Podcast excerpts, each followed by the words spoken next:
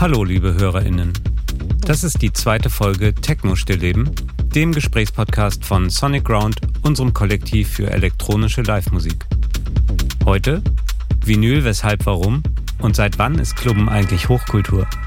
Auf welche Verbesserungen wir alle aufgrund des sogenannten Berghain-Urteils hoffen dürfen und welche Rolle die gute alte Schallplatte insbesondere in der elektronischen Musik spielt, sind Themen, die Andy und die beiden Arnes in dieser Folge beschäftigen. Ich habe keine Ahnung, über was wir heute reden. Ähm, das wird sich zeigen. Andi ist ähm, richtig schlecht vorbereitet. ich, gar nicht, gar nicht. Gar nicht. Gar nicht vorbereitet. Mal gucken. Klubben ist jetzt Hochkultur in Berlin. Seit, ich habe hier zwei Daten, ich weiß nicht genau. 23.07.2020 ist das sogenannte, also ja im Umgangssprache Berghain-Urteil das gefällt, das Berghain das ist auch geil. gefällt worden. Das wurde dann, glaube ich, erst im November veröffentlicht. Das klingt so wie ein Nürnberger Prozess. Oha. Uiuiui.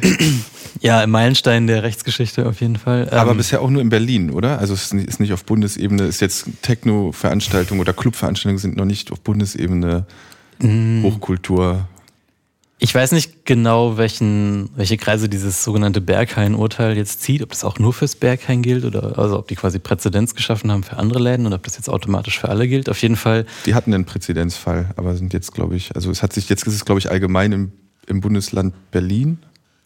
Genau. Aber das Berghain war vorher das schon. Ist, das ist nicht durch das Urteil, sondern durch einen, ähm, einen Antrag im Abgeordnetenhaus, also in der Landesregierung mhm. von Berlin, dann geschehen. Ähm, dieser Antrag ist vom 12.06.2020, ähm, Antrag von Grünen, SPD, mhm. Linken und CDU. Äh, die haben alle dafür gestimmt. Ähm, der wurde, genau, der Antrag wurde im Juni eingebracht und im November angenommen mit den Stimmen von Grünen, SPD, Linken und CDU. Dagegen nur AfD und FDP. Ähm, Clubs sind Kulturstätten. Das heißt, die sind jetzt nicht mehr Bordellen und Spielcasinos gleichgesetzt, sondern Opernhäusern, Theatern und äh, Konzertsälen. Hm. Ähm, und Teil dieses Antrags ist eben auch, dass Berlin jetzt darauf hinwirken soll, dass das bundesweit genauso gesehen wird. Weil ähm, vielfach so Baurecht eben durch Bundesrecht bestimmt wird. Und da ah. gab es dann auch einen Rückschlag, weil ebenfalls im November 2020 der Bundesrat diesem Antrag dann nicht so gestimmt hat. Also der Heimatbundesinnenminister Seehofer hat sich auch explizit dazu geäußert. Er sieht überhaupt keinen Grund dafür, Clubs wie Kulturstätten zu behandeln. Aber das hätten wir von ihm auch nicht erwartet, oder? Genau. Ich wollte schon, wollt schon fragen, wieso die CDU da überhaupt. Äh, ich habe mir das auch gerade so ja, die, die aus, aus Heimatliebe. Ähm, aber da habe ich auch gefragt, wieso die AfD da nicht dafür gestimmt hat. Aber gut. Ich fände es bei der FDP, finde ich es noch unverständlicher. Aber. Naja, weil dann, also was damit liberal. in dem Antrag ist halt geregelt, dass was Planung und Genehmigung, Kult, also Kulturstätten werden da anders behandelt als Vergnügungsstätten. Mhm. Was, was ist da zum Beispiel? Hast du so ein Beispiel zum, zum Beispiel, Beispiel zum Beispiel, äh, wie sich das auswirken könnte in einer speziellen Situation? Ähm, naja, was Planung und Genehmigung angeht, ist es wohl leichter. Ich weiß nicht genau, was für Hürden man da nehmen muss, aber so eine Vergnügungsstätte ist halt quasi niederstes Gewerbe. Also das darf auch nur in Gewerbe- und Mischgebieten überhaupt stattfinden. Du kannst keinen mhm. Club im Wohngebiet haben und wenn ein Club da steht und da wird ein Wohngebiet drumherum gebaut, dann hat der Club überhaupt keine Rechte. Also es gibt kein Bestandsrecht oder so. Nur weil du zuerst da warst als Club hast du dann. Aber das ist jetzt gekippt, Schutz. oder? Das, das, ist jetzt, das ist jetzt eine genau. tatsächliche okay. Neuerung, oder? Also dieses, dass Clubs an den Stadtrand verdrängt werden, zumindest in Berlin, ja, also nach Landesrecht ist das jetzt nicht mehr so. Mhm. Da gilt jetzt das sogenannte Agent of Change Prinzip, also vielleicht Verursacherprinzip, dass der oder diejenige, die anfängt, irgendwo Veränderungen herbeizuführen, dann eben auch für alle Unannehmlichkeiten, die aus der Veränderung entstehen, aufkommen muss. Das heißt, wenn irgendwo ein Club steht und daneben wird ein Wohnhaus gebaut und dann gibt es Lärmbeschwerden, dann war der Club halt zuerst da und wenn Lärmschutzmaßnahmen mhm. irgendwie ergriffen werden, die Geld kosten, dann zahlt das nicht der Club, sondern dann zahlen das die Leute, die da das Wohnhaus gebaut haben. Ach so, nicht? Ich dachte das Land vielleicht. Also, das es gibt auch noch so einen Lärmschutzfonds, der da irgendwie ah. vielleicht schon für bestehende Sachen, wo es jetzt direkt keinen kein Change mehr gibt, sondern wo das einfach ein, quasi schon ein Ist-Zustand ist, ähm, gibt es da auch so einen, so einen Fonds, der irgendwie aufgewertet werden soll, wo dann Lärmschutzmaßnahmen ergriffen werden sollen. Ähm, genau. Das betrifft das heißt, aber jetzt, glaube ich, sehr wenige Clubs, oder? Weil die, ähm, also die, meistens ist es ja so, dass die, die Clubs eventuell oder Bars, Bars ist, glaube ich, eher. Was ist mit Bars und, und die Musik spielen? Die gehören wahrscheinlich nicht dazu. Es mm. muss schon irgendwie eine rein das, Musik Ich würde schon mal schon.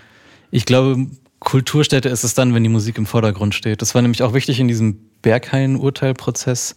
Da ging es eher um so, was für Steuersätze zahlt man hier.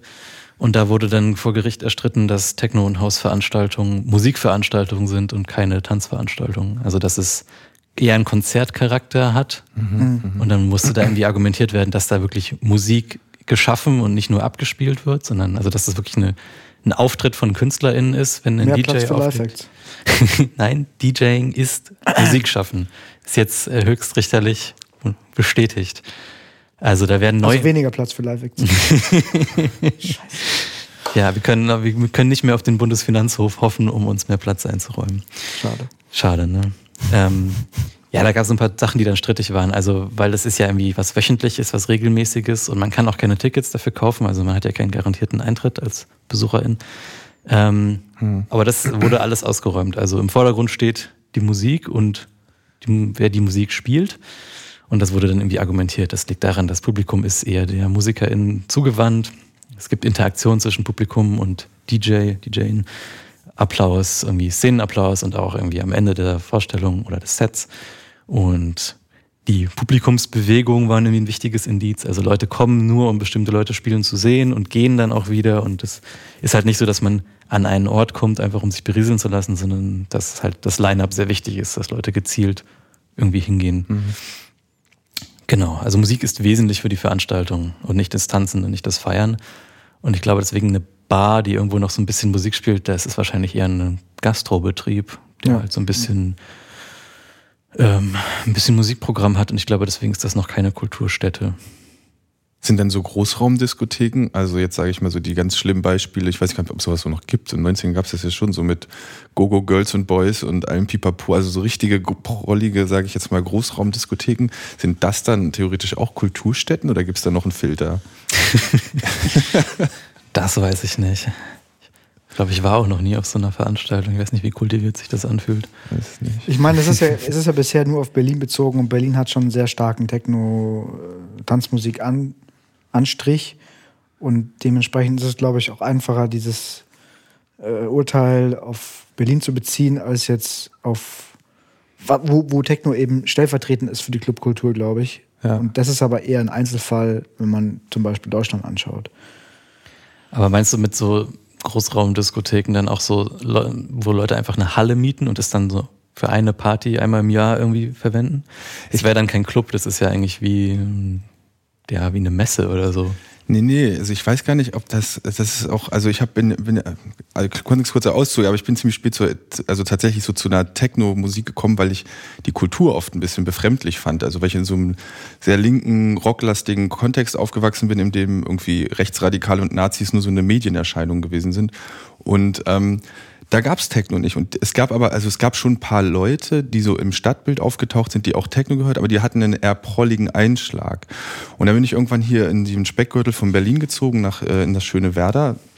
Und da war, äh, hat dann so eine Disco aufgemacht, irgendwie, das war, hat das Interstate. Ich glaube, das, die hatten tatsächlich die Vision, dass da auch Leute aus Berlin dann sich in den RE1 setzen, weil das auch in der Nähe vom Bahnhof direkt in Werder ist und dann da Klappen gehen. Und da war ich halt, oder? bitte? Er ist komplett gegen, Wand, komplett gegen die Wand gefahren und das Ding, ich weiß gar nicht, wann das aufgemacht, aber ich war da 16 oder 17 und ja, ich bin dann da halt auch mal hingegangen. Also mit, mit so Freunden und okay, wir gucken es halt mal an, das ist ja bei uns im Dorf. Also gut, wenn das Ding jetzt hier aufmacht, dann gehen wir halt mal rein. Und es war oh, furchtbar. Also wirklich. Also es ähm, lief hau hauptsächlich Tanzmusik. Techno. Das war keine Ahnung. Ich habe mich da, also kennt man noch so Sachen, so kaltes, klares Wasser, diese Art von oder oder Sunglasses at Night. So richtig ah, schlimmer ja, ja. Techno. So, die, das ist halt. Wir reden jetzt so zeitraumtechnisch, reden wir so von 99, 2001. Mhm. So in okay. dem Zeitfenster bewegen wir uns jetzt mhm. ungefähr, ja. Und ähm, dies, es ist einfach eine ganz schillernd, also schillernd, so wie sich das, wie man sich das vielleicht dann vorstellt oder wie man es so in manchen Hip-Hop-Videos auch teilweise sieht, so einfach so überzogen große Räume, krass ausgeleuchtet mit so Käfigen, in denen dann Leute tanzen und irgendwie einer Chill-Out-Area. Und ähm, ja, so auf, auf Schickimicki gemacht und so. Also all das, was überhaupt nichts mit der ganzen undergroundigen Clubs, also mit all dem, was ich Club nennen würde, nichts zu tun hat. Also da würde ich wirklich so sagen, das ist halt Disco und das ist irgendwie Club, was ist hier so, also Griesmühle zum Beispiel und, und das sind, das sind Clubs irgendwie. Und das ist schon ein, ja, diese Art von Disco. Ihr kennt das gar nicht, ne? Ihr habt sowas nie gesehen. Doch, Das- doch, klar. Also, ich kenn das aus München, Weil das, deswegen habe ich früher wirklich, ich kannte einfach keine coolen Leute, die Techno hören so und fand irgendwann Drum and Bass ganz cool. Aber das war wirklich ganz, also furchtbar. Und ich weiß, ich weiß nicht, das gibt's bestimmt noch. Gibt auch hier das A irgendwas Zentrum, auch im Speckgürtel von Berlin. Wie gesagt, das ist alles schon Brandenburg. Das ist nicht in Berlin direkt diese Arten von Clubs. Aber Dann gilt das, ist, hier eh nicht für die. Also es ist, ja, vermutlich nicht, genau. Aber das ist halt, ne, also, weil ich würde da schon sagen, da gehen die Leute definitiv nicht hin, weil da jetzt irgendwie ein besonderer DJ läuft. Das ist völlig Bums, was da für eine Mucke. Also klar, da muss eine bestimmte Art von Techno laufen, aber das ist nicht so, dass dich an der Tür da jemand fragen würde, ja, wer, äh, ja, wer spielt, wer liegt heute auf? So. Das interessiert ja keinen, ne? Ich weiß, was du meinst. Ich komme auch vom Dorf. Danke, Johann. Die anderen beiden Nee, sind doch, also traumatische Klar, nee, nee, Jugenderfahrung. kenne ich voll. Ich meine, Oberstufenparty. Ich bin- Die ist das bei uns. ich bin in München aufgewachsen und da war das der Standard. Also in, auch in der Stadt. Ja. Also, ja, ja, okay. Nicht, nicht, dass die, ich will jetzt hier nicht über die äh, Techno, München hat auch eine großartige Techno-Szene, aber ähm, das war eine Minderheit auf jeden Fall, nicht so wie in Berlin. Ne? Also nicht, dass jetzt auch ne, einfach nur zu, zum Selbstschutz. Nicht, also ich bin halt in Werder nicht aufgewachsen, nicht, dass ich als mir diese Berliner Clubkultur damals. Nicht, ich meine, mir war damals dann schon. Ich bin mit 16 erst hierher gezogen. Ich komme ja aus, aus dem Dorf hin, also aus Einbeck in Niedersachsen sozusagen. Jetzt ist alles Und offengelegt. äh, das ist auch in Ordnung, da habe ich gar kein Problem. Sozialversicherungsnummer bitte. Ähm, aber das, in Werder war es natürlich klar, du bist halt schnell in Berlin. Aber es ist halt quasi absurd, dann, dass ein Berliner da hinfährt und sich diese Party da im Interstate gibt. Naja. ja. Interstate. Interstate, google das mal, gibt es garantiert noch Bilder. ja, spannend. Aber wir sind ein bisschen abgedriftet. Also ich glaube, der Also ist ein wichtiger Punkt, wir sind, wir haben, Clubs sind wirklich jetzt auf einer anderen Stufe, was, was er das hoffen heißt, lässt für das, die Zukunft. Genau, auch. das heißt vor allem, dass sie, ich glaube, was denen am wichtigsten ist, dass sie erstmal weniger Umsatzsteuer zahlen. Das ist einfach Mhm. quasi ermäßigter Steuersatz. Und es lässt zumindest darauf hoffen, also dass eben im Baurecht so eine gewisse Wertschätzung ausgedrückt wird, dass eben Clubs vielleicht nicht mehr ganz so leicht verdrängt werden können. Also wie das Mhm. dann tatsächlich ausgelebt wird, wird sich zeigen. Also ich weiß nicht, zum Beispiel hier die Renate ist doch quasi direkt gegenüber von einem Wohnhaus. Vielleicht muss jetzt die, nee, da wird doch die A100 wird doch verlängert, deswegen ist noch Blank, Renate und wer noch? Stimmt, da ist auch noch eine Autobahn hin. Ja, da bin ich dann mal gespannt, wie sie damit, wie man damit umgeht, ob man dann die Autobahn, Autobahn ist in Deutschland auch. Hochkultur, oder? Autobahn? Ja, bestimmt. Ah, auch besungen sogar, ne? Von den Urvätern. ja gut, da müssen sie weichen. Dann. Kraftwerk verlangt, dass ihr euren Club dicht macht. Ganz geil. Kurz am Rande. Ähm, ich habe letztens, gestern glaube ich gerade, vorgestern ähm, so eine Cumbia-Version von Kraftwerk äh, gefunden. Verlinken wir auf jeden Fall. Ähm, was ist das? El, Senior Coconut. Senior Coconut. und dann, und das habe ich meinem Bruder geschickt, der auch großer Kraftwerk-Fan ist. Und er meinte, ja, mega geil, kennt er schon lange. Und hat mir dann so eine 80s-Version geschickt von Rick Moranis. Wisst ihr, wer das ist? Nee. Der spielt diesen Gehilfen bei Ghostbusters, diesen, diesen, ähm, ja, so einen, so einen Angestellten bei denen. So ein Schauspieler halt. Klingt der hat, leider. in den 80ern haben halt Schauspieler auch Alben gemacht. Und da hat halt so ein, Da hat man immer ein zweites Standbein. ja, ja. Okay, Ausflug vorbei. Ja, geil. Vielleicht rausgeschnitten. Aber geil. Nee, nee, ist ziemlich cool. Na, ist doch, ist doch schick. Elektrokumbia, es kann auch lustig sein, auf jeden Fall. Diese Kumbia, es kann, kann auch richtig nerven, aber es kann auch mal, also ich weiß nicht, ich war schon mal auf so einer Party, einfach nur, ich auch hier in Berlin, weil ich im erweiterten Freundeskreis ein paar ChilenInnen habe, aber es kann auch ganz lustig sein. Was ist Ja, das? unser, unser Set damals in der Griesmühle für die erste Bodenparty, da hatten wir uns ja quasi vorgenommen, so ein bisschen Kumbia War so ein bisschen, ja. Und, dann, und die Reaktion von, von Red Shape, den wir eingeladen hatten, war, ach, deshalb habt ihr so langsam gespielt. Hab mich schon gewundert. Naja, dachte, fairerweise muss man sagen, ihr habt so langsam gespielt, weil ihr vor Red Shape gespielt Ihr habt den Opener für Red Ja. Shape gemacht, also Ihr durftet insofern, nicht ne? schneller sein als er. haben wir uns gesagt. Ich habe gerade so ein, ähm, also wenn ich jetzt, wir können noch, also ich hätte so einen kleinen Themenwechsel vielleicht. Ich würde es einfach als Frage mal an euch stellen. Also welche, ähm, welchen Stellenwert haben, hat Vinyl, haben Schallplatten bei euch im, im Musikhören und äh, ist das, ist das eigentlich zeitgemäß? Ist das Quatsch, Schallplatten oder sind die Was, mhm. Wie geht ihr mit Platten und was haben die für einen Stellenwert für Musik hören? Ich finde das ein ziemlich, also mich hat das so die letzten paar Wochen, ich mich relativ viel damit beschäftigt, habe auch viele Platten gehört und fand das interessant, so für, was das so für mich ist so. Und wollte ich einfach, ja, was, was, wie geht ihr mit Platten um so? Hört ihr überhaupt Platten? Ich weiß es gar nicht. Ja, also ich glaube, für mich der, der größte, größte Aspekt beim, beim Plattenhören ist, ist schon die Vor- und Nachbereitung der Platte auf den Plattenspieler legen, anmachen, dann knistert es kurz. Also dieses ganz typische, was man, wo mir jeder zustimmen würde wahrscheinlich, ähm, dass du eben nicht nur zwei Klicks von irgendeinem Track entfernt bist, sondern schon von Aufstehen, Platte nehmen, Platte aus dem Plattencover ne äh, nehmen, auf die Plattenspieler drauflegen und mhm. dann bewusst. Ich meine, dieser, dieser Vorbereitungsprozess führt dazu, dass man die Musik, die dann kommt, glaube ich, oder ich, bei mir ist es zumindest so, ähm, viel bewusster wahrnimmt oder als besondereren Moment wahrnimmt, als wenn man einfach so eine Playlist irgendwie hm. Soundcloud oder Spotify oder was sich einer nach dem anderen reinzieht. Also das ist ein großer, großer Aspekt.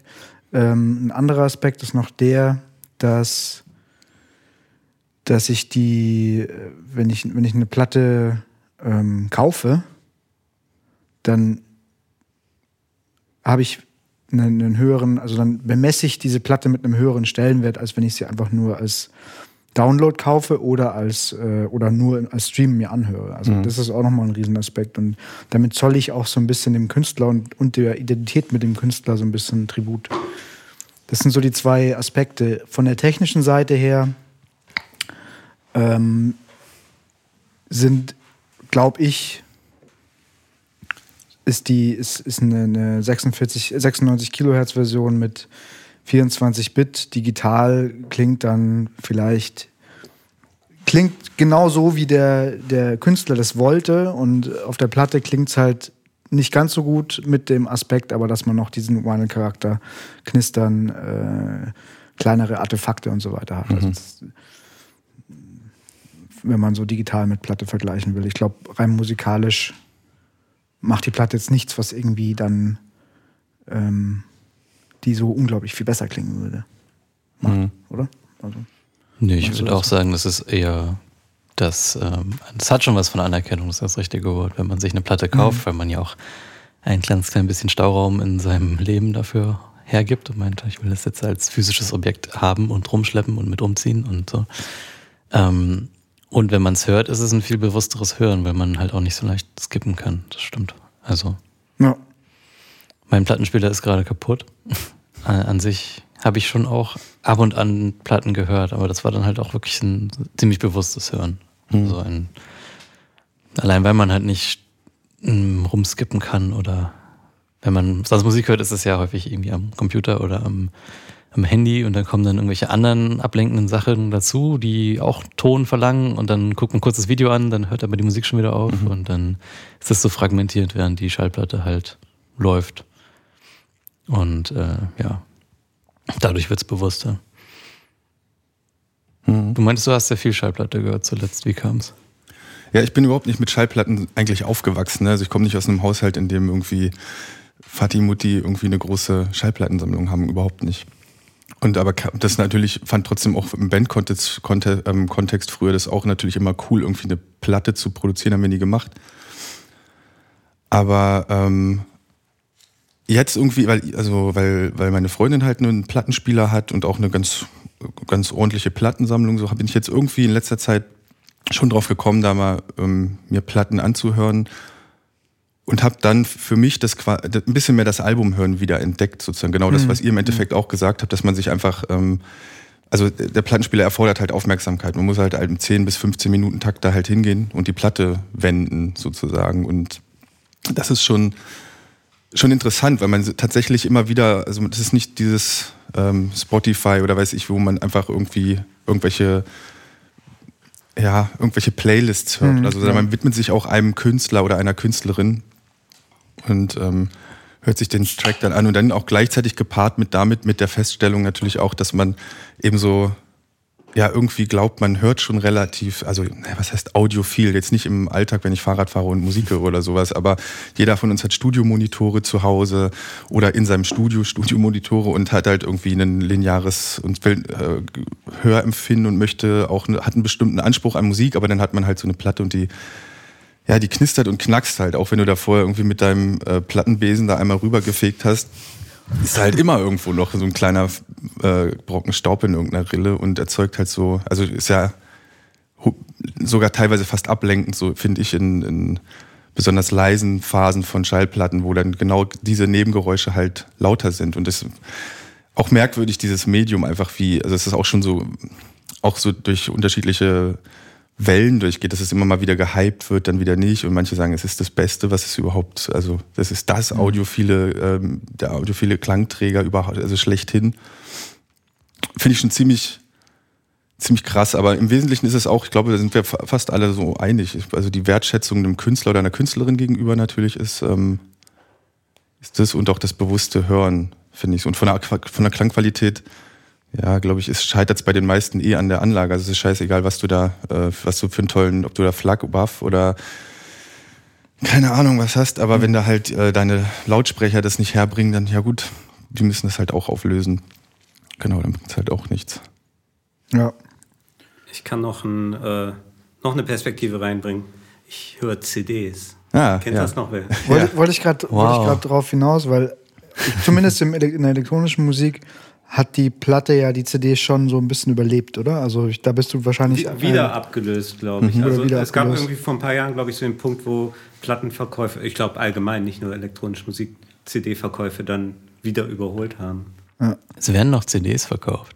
Ja, ja immer weniger leider. Also gibt es manchmal umsonst zu Platten. Leider. Es gibt so ein paar Alben, die hätte ich gerne auf CDs und ähm, die gibt es aber nur auf Platte. So, Warum? Zum Beispiel? Mask. Quampro von Ski Mask. Also hier äh, Shoutout an die Zanger Brothers, bitte. Ski ja, pro ja. Album auf mehr CD. Naja, also, Aber ganz, warum? Ja, ähm, ist ganz interessant. Ich glaube, das ist ähm, meine archivarische Ader. Ich, mhm. ähm, ich bin der Meinung, äh, CD als digitales Medium eignet sich viel besser, Sachen zu archivieren, weil du hast es halt digital bedeutet in diskreten Werten und die kann man halt eins zu eins kopieren und dann mhm. ist die Kopie ein exaktes ähm, eine exakte Kopie. Und bei, bei Vinyl oder analogen Speichermedien ist es immer nur eine Aufnahme und bei jeder Überspielung geht was verloren. Und, und auch äh, Vinyl als Tonträger an sich nutzt sich halt ab über die Zeit. Und eine CD geht natürlich auch irgendwann kaputt, mhm. aber wenn sie kaputt ist, ist sie kaputt. Und es ist kein, solange sie noch funktioniert, ist es theoretisch genau das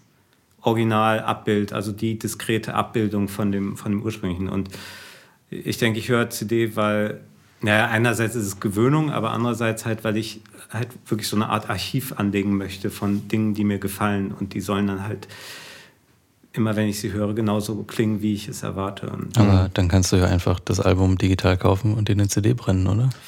Ja, aber CDs für mich vielleicht, also wie gesagt, wahrscheinlich steige ich mich da gerade rein, aber ähm, ich meine, bei der CD spielt ja auch das Cover und genau, die Aufnahmen genau, das ist ja, ja, okay. Dann sind wir schon nicht mehr beim äh, Tonträger. Na, es ist, es ist äh, glaube ich, der, für mich der gute Kompromiss aus einerseits dieses ähm, diskrete Speichermedium und ähm, die Wertschätzung in Form von was, was man in die Hand nehmen kann und was halt dieses, ähm, ja, dieses Greifbare, was die Platte halt auch hat. Mhm. Aber, mhm.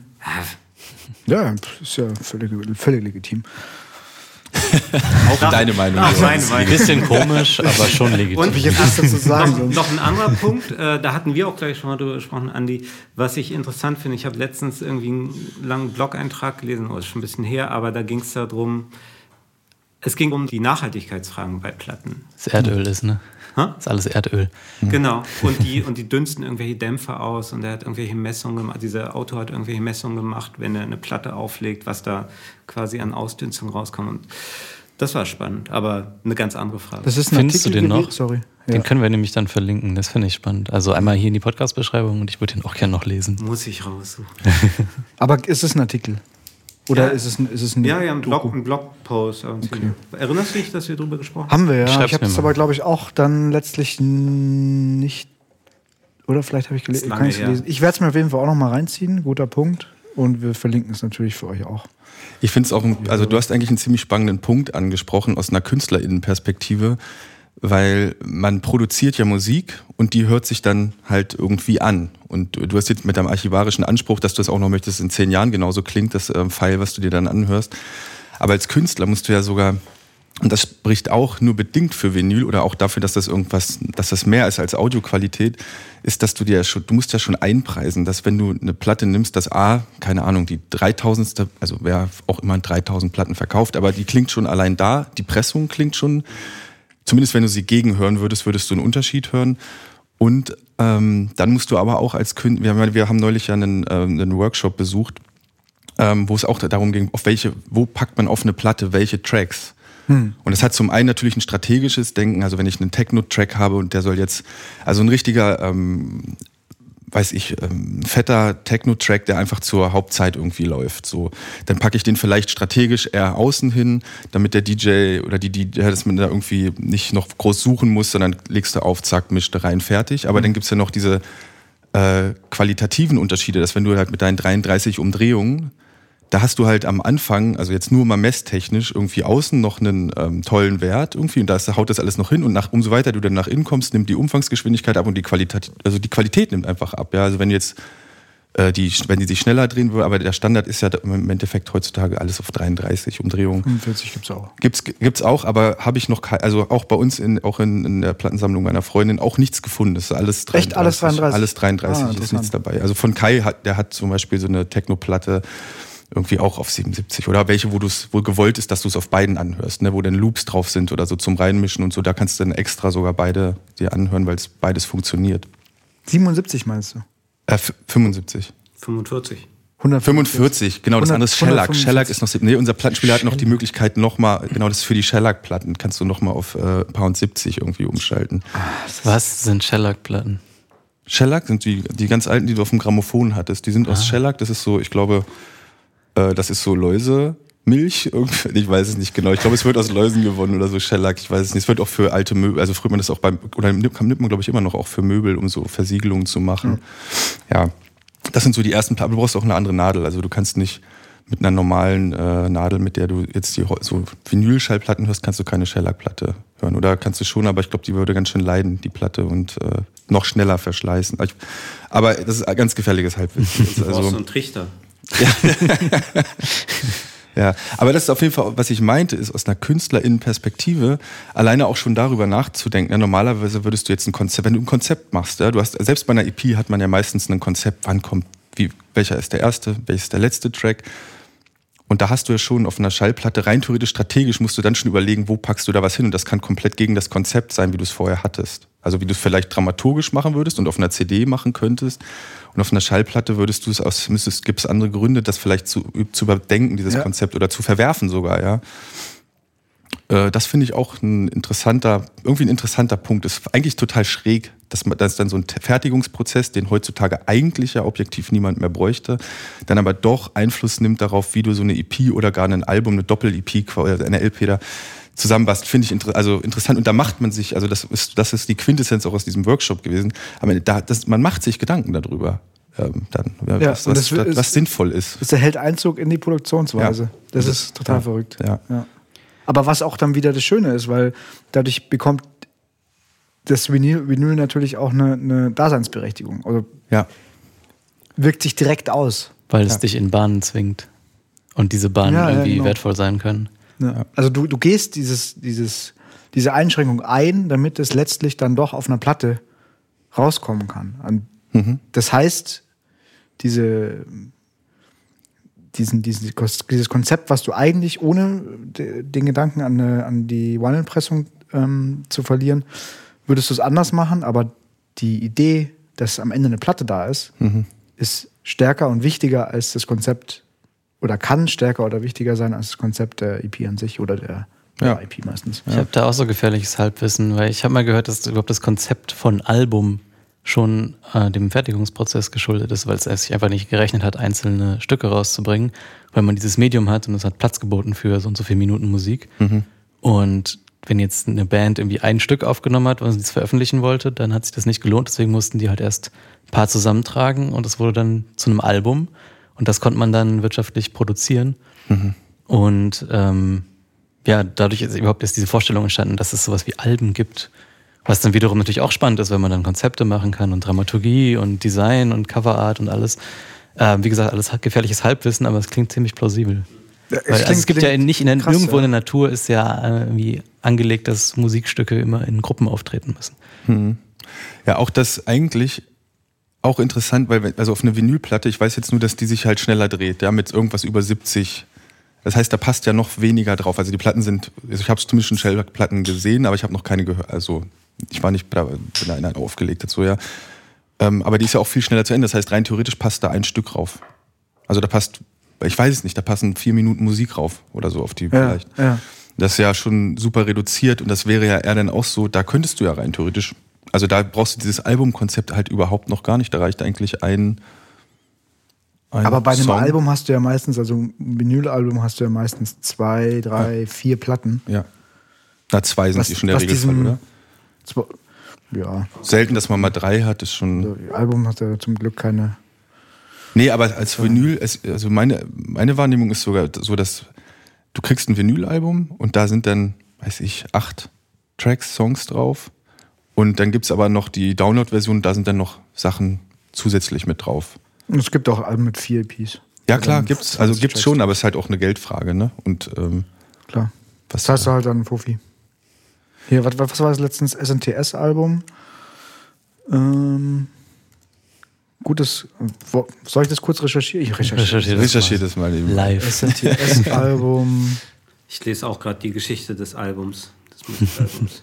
Ja, das ist schon auf jeden Fall witzig, dass man, das ist also quasi eine, das ist ja deine These oder Hypothese, dass es äh, dem Medium geschuldet ist, dass wir heutzutage irgendwann, oder nee, heutzutage stimmt ja fast wieder nicht mehr, aber dass man Alben angefangen Ja, hat zu wir, wir sind eigentlich nicht mehr, also wir müssen das nicht mehr befolgen, aber irgendwie ist Ja. so drin, dass Alben ein Ding sind und dass man Musik nur als Album rausbringen kann oder dass es einen Ja. Wert hat. Und deswegen machen wir das, auch wenn wir diese Beschränkungen, wegen der wir immer angefangen haben, damit eigentlich gar nicht mehr haben. Mhm. Also hier steht es ein bisschen anders. Ja, das kann bei sein. Shellac-Platten, aber es ist auch nicht ganz eindeutig. Also bei Shellac-Platten, die eine Abspielzeit von drei bis fünf Minuten pro Seite haben, ähm, und dann bestand der Wunsch, trotzdem längere musikalische Werke auch kaufen zu können auf Platte.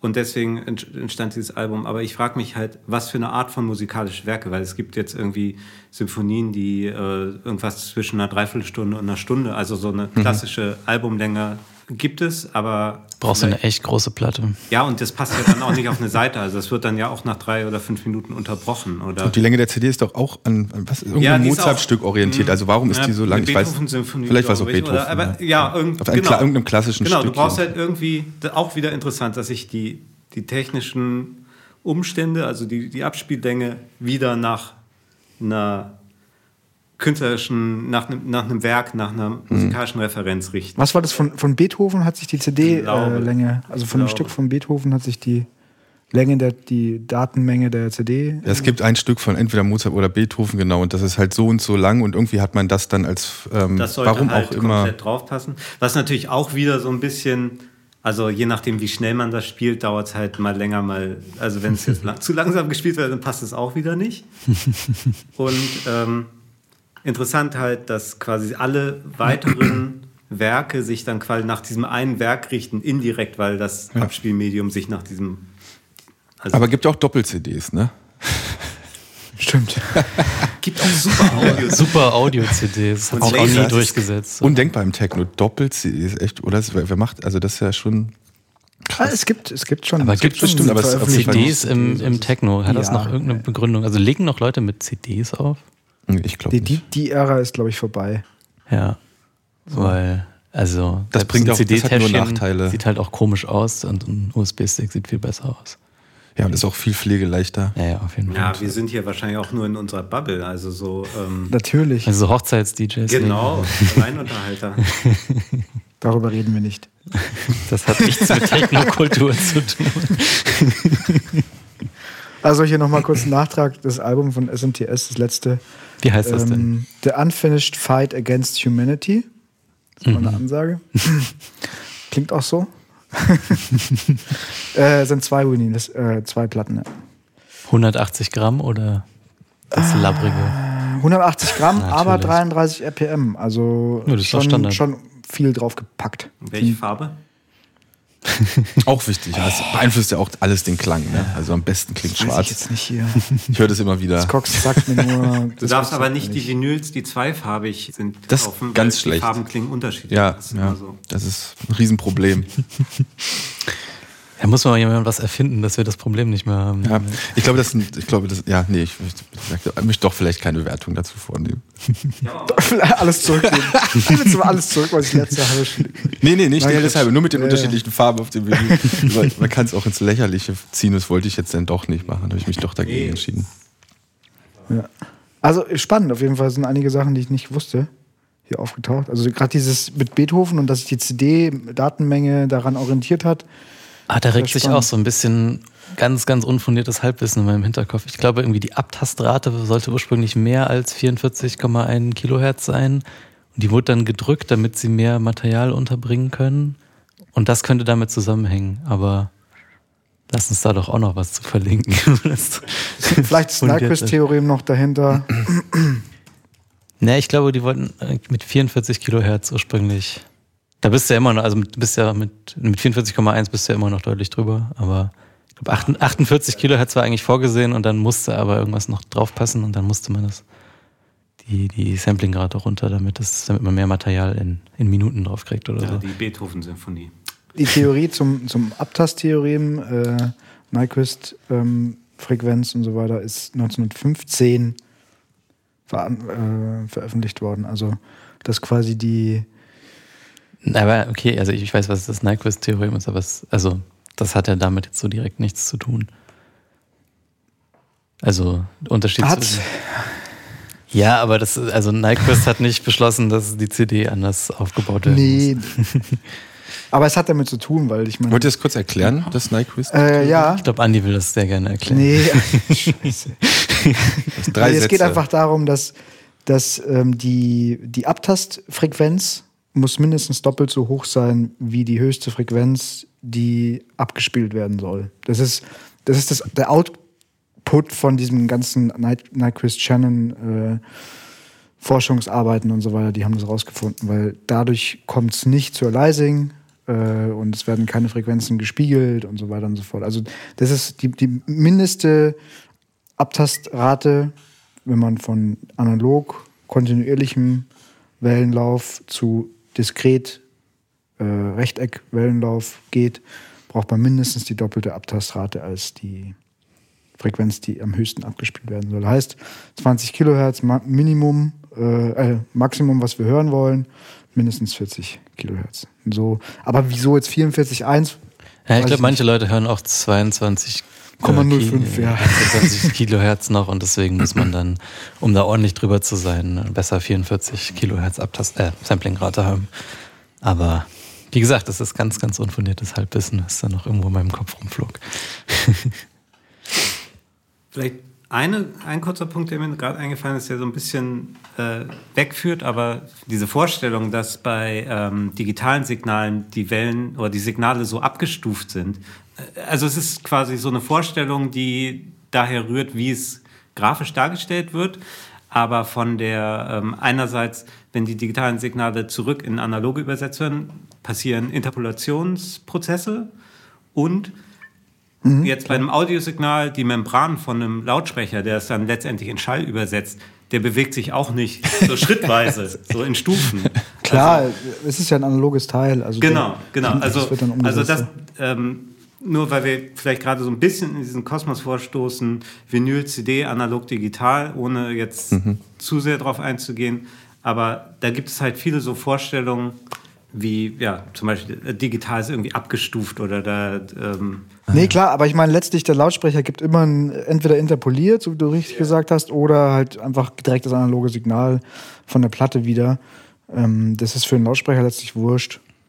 Also die, so Re Rechtecke sieht er nicht. Genau, genau. Das, Nee. das, Aber das, das glauben halt manche Leute und Ach so. argumentieren dann, ah, digitale Signale klingen so kalt, weil da irgendwie, da geht die Information zwischen den Stufen verloren. Ja, so hatte ich dich auch verstanden. Das, Also, ist, das ist die gängige, gängige, gängige ähm, Argumentation, aber also Geht sie ja auch, aber die, die Information, die dazwischen ist, ist für Menschen nicht relevant.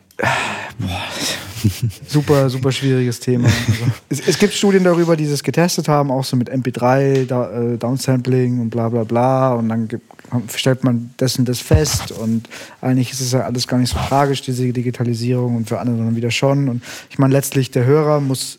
Es ist ja auch ein hohes Identifikationsding. Wenn ich, wenn ich die Musik nur geil finde, wenn ich eine krasse Anlage habe, eine krasse Raumakustik, Ausrufezeichen, und Andi ist Akustiker.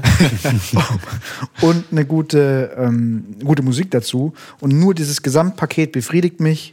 Äh, und es muss auf Platte sein und es darf nicht digital und so weiter. Und nur dann höre ich die Musik so, wie sie, wie sie sein soll, dann ist es ja in Ordnung. Und es stimmt ja aber auch nicht dann schon wieder. Wenn es auf einer Platte ist, ist es ja schon wieder nicht. Es ist ja eine Illusion zu glauben, dass es dann so klingt, wie der Künstler es produziert hat. Es ist halt so es aufgeladen, gibt, dieses ja, Thema. Natürlich, so natürlich. Ich, aber es gibt schon, Leute, die, die ja. brauchen, die müssen das so hören und das ist ja okay. Finde ja. ich ja, finde ich okay. Ja klar, ist ein Hobby halt, ne? Ja. ja. Das, also ich wollte auch nicht, ich wollte, will das niemandem nehmen, ne? Also. Und man braucht dann auch diese Kabel, die irgendwie eingebrannt wurden paar okay. Stunden. ja, ja. 150 Euro den Meter kostet. es ist so, ja. es ist einfach so, da kann man nichts, kann man nichts gegen sagen. Gold ist so 20. Jahrhundert, Goldkabel und so das alles. Ich würde ich würd nochmal zurück, ich würde nochmal das Thema wechseln. Ja, bitte. Und zwar ähm, würde mich interessieren, äh, ich weiß nicht, ob wir darüber schon mal geredet haben in den letzten zwei Podcasts, aber das ist ja wurscht. Ich fange fang jetzt einfach mal an. Ähm, inwieweit die fehlende Club-Erfahrung bei den Produktionen ähm, mit reinspielt. Ähm, also wie, wie sehr beeinflussen euch Club-Erfahrungen bei Produktionen und wie sehr fehlen euch diese Club-Erfahrungen aktuell, um ähm, inspiriert zu sein für Produktionen? Also erste Frage, haben wir darüber schon geredet? Nein. Nee, so nicht. Nee. Gut. Zweite Frage, wie ist es bei euch? Welcher Arne fängt an? Fang du an. Oder fange ich an? Ähm, ja, also ich finde, Inspiration gibt es genug. Also ich höre, ich glaube, ich höre so viel Musik wie schon lange nicht mehr zurzeit. Zum Beispiel auf Vinyl. Aber das heißt, Inspiration ist da und äh, aber es gibt definitiv eine, eine Veränderung. Darüber haben wir, glaube ich, schon, oder habe ich zumindest schon mal im Ansatz gesprochen, ähm, ja, dass sich unser Produktionsprozess insofern verändert, dass wir normal zusammenkommen, mhm. zusammen Musik machen für einen Live-Set, dann in den Club gehen, damit spielen und dann man sieht ja auch, was funktioniert und was nicht und was entwickelt sich weiter und ähm, daraus dann was nimmt, für, um, einen, um einen Track zu produzieren. Und äh, da, der komplette Schritt, den ich jetzt gerade beschrieben habe, der, der findet gerade einfach nicht statt. Also es ist jetzt fragmentiert. Also es ist eher so, einer von uns macht zu Hause was, auch an mhm. seinen Hardware-Synthesizern, mhm. nimmt da Sachen dran auf, mal macht man nur ein paar Loops, mal macht man ein Arrangement und schickt es dann dem anderen und der macht mit seinen Synthesizern was dazu. Also das ist dieses, das ist zumindest die Veränderung, aber es, ja, so Inspiration gibt es trotzdem, also ich, ja, kann mich gut inspirieren lassen, gerade von einfach Musik, so wie sie andere machen. Es bricht auch, ich merke sogar, dass ähm, mehr Musik ein bisschen losgelöst aus dem Club-Kontext hören dazu führt, dass ich wieder, ich, ich, dachte die ganze Zeit lang, ja, man muss jetzt noch ein bisschen mehr auch für den Club hin produzieren und Sachen noch ein bisschen clubbiger machen und so. Und jetzt denke ich gerade eher wieder so ein bisschen, nee, ruhig auch, auch wieder einen Schritt zurückgehen und äh, sich auch mal mehr Zeit vielleicht für ein Intro nehmen oder irgendwie ein bisschen noch mehr das Ganze wieder aufweichen. Vielleicht mhm. auch mal eine Gitarre mit einbauen oder sonst irgendwas so ganz, ja. Ja, ich, interessant, aber ich dachte eher so an dieses Thema, okay, ich spüre die Musik, weil sie super laut ist, weil im Club ist der einzige Ort, wo ich wirklich extrem laut Musik hören kann mhm. äh, und sie auch auf eine andere Art und Weise wahrnehmen kann, als wenn ich sie zu Hause mehr anhören kann. Das meinte ich eher, glaube ich. Und dieses dieser Moment, wenn du merkst, ah, okay, ich höre jetzt einen, Club, äh, einen Track im Club, den ich vielleicht sogar kenne und merke, was der nochmal durch den Raum und durch die Atmosphäre mhm. nochmal an Energie bekommt und dann vielleicht ich den Track erst verstehe. Das, so geht's mir, glaube ich, oder ging es mir, ging's mir öfters in der Vergangenheit und das, das habe ich halt jetzt nicht mehr. Also diesen Bezug zu, ah, okay, der, der Track an sich funktioniert vielleicht äh, zu Hause nicht, aber im Club umso besser.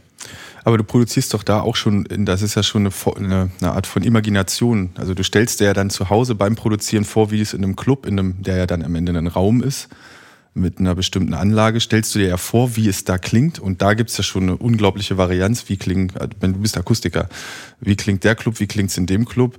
Ähm, und kannst im Endeffekt ja auch nur auf einem bestimmten Typ von Anlage, der bestimmte Frequenzbereiche abbilden kann, produzieren und hoffen, dass es dann da irgendwo gut klingt, weil ein Track, den du, also da kannst du ja anfangen, fürs Berghain zu produzieren, da hast du eine komplett andere Raumakustik als in der Griesmühle oder sonst irgendwo vielleicht. Das sind einfach finde ich. Aber das ist ein wichtiger also Punkt. Du machst es ja, eine, du machst es das ja. ja eine, ich weiß nicht, ob, also beeinflusst das, vielleicht kann ich, würde ich es einfach ganz kurz sofort zu, zu dir zurückschießen, beeinflusst das dein äh, Produktionsprozess, dass du diese Club-Erfahrung gerade nicht hast, weil ich kann mir immer noch vorstellen, so lange ist es dann doch nicht her, äh, also im Oktober halt, ne, wo wir, aber ich kann mir immer noch vorstellen, wie es im Club klingt, so.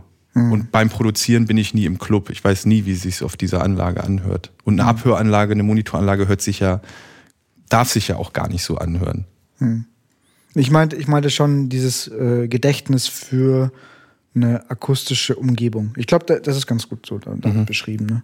Und das merke ich, verliere ich langsam. Mhm. Mhm. Also diese Imagination, die du angesprochen hast, die verliere ich langsam. Mhm. Ja, interessant. Arne. Ich wollte aber jetzt nicht meine eigene Frage beantworten. Nee, aber ich war doch. ich aber wollte, dass du das. ähm. Kannst du, dir lang, kannst du dir langsam nicht mehr vorstellen, wie es im Club klingt? Ja, ich weiß gar nicht, ob es so sehr der Klang ist oder mehr so Arrangements, wo ich dann merke, wie die auf eine Menge im, im richtigen Moment wirken können, wo mhm. ich dann das Gefühl habe, ah cool, das ist ja irgendwie eigentlich total simpel, aber wenn man es nur fünf Minuten lang laufen lässt, dann, dann wirkt es total gut und sowas will ich auch mal versuchen. Und also ist, das ist ja wahrscheinlich so die Definition von Inspiration. Man mhm. kriegt so eine Idee und sieht, irgendwer macht irgendwas und sowas ähnliches möchte man dann auch machen. Ja, das fehlt mir schon. Also ich fand auch immer den Tag nach dem Clubbesuch einer der besten Tage so zum Musikmachen, weil man eh so ein bisschen fertig ist und dann kann man schön den ganzen Tag vorm Rechner sitzen und sich weiter mit mhm. Musik beschäftigen. Okay, das ist ja eine unmittelbare Inspiration dann sozusagen. Du nimmst ja quasi den Clubbesuch mit. Das, also das ist ja hm, quasi vorbildlich. Ja, eigentlich, eigentlich nicht. Also weil das ist wirklich die Inspiration mit ins Studio genommen, frisch. Frischer geht's nicht. Ja, die Inspiration ist frisch, ne? Alles andere. ähm, ja, ich glaube, das fehlt schon. Also wir haben ja auch eben, bevor wir angefangen haben aufzunehmen, nochmal auf Johanns sehr gute Anlage Tracks von euch gehört und die klangen halt, die schrien halt danach in einem Club auf einer großen Anlage zu laufen. Und da habe ich dann schon gemerkt, das fehlt, dass, dass man das gerade nicht hat. Und wenn es nur, ich meine, es war ja mhm. früher jetzt ja auch nicht jedes Wochenende im Club, aber so einmal im Monat hilft es dann schon. Finde mhm. ich, ja, auf jeden Fall auch beim Musik machen. Ja. Gutes Thema, Clubs, ne? ja. Nicht da, Winter, sitzen alle zu Hause. Clubs haben keine Außenbere äh, haben Außenbereiche, ist aber keiner geht, würde hingehen, glaube ich. Selbst wenn sie aufmachen dürften. Ich verschärfte Bedingungen aktuell. Sieht, mhm. wie, wie seht ihr das? Seid ihr so positivistisch ähm, für dieses Jahr? Habt ihr eine Idee oder wollt ihr euch da gar nicht dazu äußern? Ja, Wo könnt's, was, hat, was ist eure Hoffnung? Habt ihr eine Hoffnung für dieses Jahr? Clubs. Du meinst, ob wir im Sommer wieder. Sommer wäre super, glaube ich wenn es klappt. Klar, also Hoffnung hat man schon, dass es so kommt. Aber ich, im Endeffekt keine Ahnung, so eine richtige Prognose, keine Ahnung, kann ich, kann man da, also kann ich nicht machen, weiß ich auch nicht. Also hoffen, weil klar von Hoffnung kann ich auf jeden Fall sprechen. Ja klar hoffe ich, dass das im Frühsommer vielleicht irgendwie so ist, dass das wieder möglich ist, zumindest dann auch, wenn es erstmal auch in Klammern nur Open-Air-Veranstaltungen sind, dass mhm. auf jeden Fall das zumindest mal wieder möglich ist und dann irgendwann vielleicht im Winter auch Indoor-Veranstaltungen. Was meint ihr, reicht es für heute? Also ich habe keine weiteren Themen mehr vorbereitet. Das nee. sollte für heute reichen. Ja. Vielen Dank fürs Zuhören. Wir oh. melden uns wieder in einem Monat. Hoffentlich mit weniger harten Auflagen. Vielleicht doch mal mit. Vielleicht mit sogar mit einer Kulturerfahrung. Mal sehen. Ja. Vielleicht Oder nicht. Gästen. Oder Gäste. sind da. Es laufen da Gespräche. wenn, wenn ihr irgendwelche Anregungen habt oder irgendwas dazu beitragen wollt, ähm, wie erreicht man uns denn? Wie erreicht man uns? Ah. Technostillleben at sonic-ground.de oder man kann auch kommentieren auf der Website. Also einfach technostillleben.de, dann findet man die Episoden und man kann unter jeder Episode Kommentare schreiben. Oder halt über Social Media, aber das ist dann nicht mehr meine Abteilung. Das müsst ihr dann machen und moderieren und so. Und Techno und Stillleben mit zwei L. Genau, also alte Rechtschreibung. Ja. Macht's gut. Bis dann. Ciao, ciao. Ciao.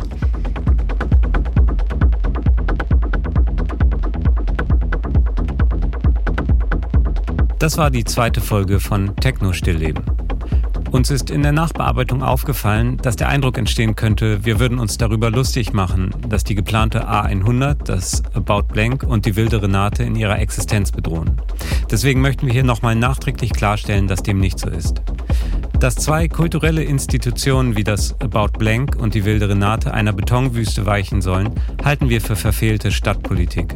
Städte sind für Menschen da und nicht für Autos. Und noch in eigener Sache zu den eben erwähnten Feedback-Möglichkeiten. Es gibt zwar eine Kommentarfunktion unter jeder Folge, die Kommentare sind allerdings nicht öffentlich sichtbar. Dort kann also nicht diskutiert werden, aber ihr könnt uns trotzdem gerne über diesen Kanal Feedback geben. So, das war's jetzt mit Klarstellung. Vielen Dank fürs Zuhören und weiterempfehlen. Die Musik kam in dieser Folge von 2 von 4, einem Duo aus den Reihen von Sonic Ground.